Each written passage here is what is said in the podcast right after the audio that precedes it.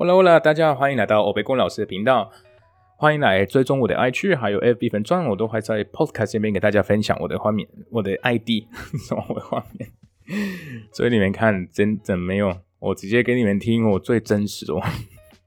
OK，好，还没有听过我第一集的朋友，那不知道为什么我取了欧贝公老师这个名字的话，那就麻烦你帮帮我听一下我第一集，因为在那边自我介绍还有在介绍这个 Podcast，你会听到怎么样的内容。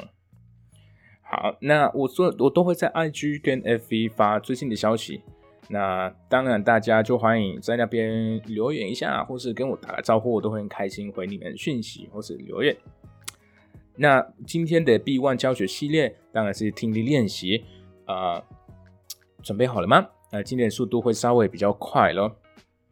目前好像是速度最快的是在 B One。OK，今天是呃第一第一步的。OK，是第一章，因为我准备下次的 B One 教学系列还是会有第二部，我们会继续。OK，sueños y pesadillas. Las pesadillas se pueden considerar como una forma de identificar y tratar problemas personales. A veces nos advierten sobre pautas de comportamiento actuales o desequilibrios psicológicos que debemos resolver. Según algunos expertos, si logramos hacer caso al aviso y buscar una solución en la vida real, dejaremos de tener la pesadilla o volveremos a tener el sueño pero con otro final. La conclusión ideal que representa la prueba definitiva de que hemos resuelto el problema. La interpretación de un sueño con la muerte depende del contenido emocional si te despierta con una terrible sensación de una muerte real, puede ser que has presentido la muerte de alguien. En las personas mayores, este sueño les ayuda a prepararse para su propia muerte.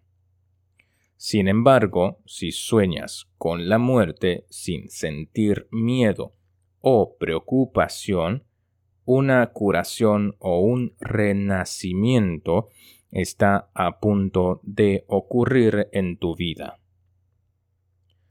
今天的分享就到这边了，我等一下就会用正常速度，也不会差很多了，因为其实也蛮快的。今天，Las pesadillas se pueden considerar como una forma de identificar y tratar problemas personales.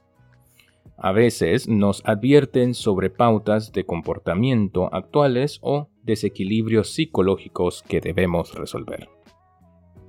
对不对？就基本就是这么简单了。不要忘记下面有一个小小的词汇可以给你们参考。你们不要忘记小提醒了。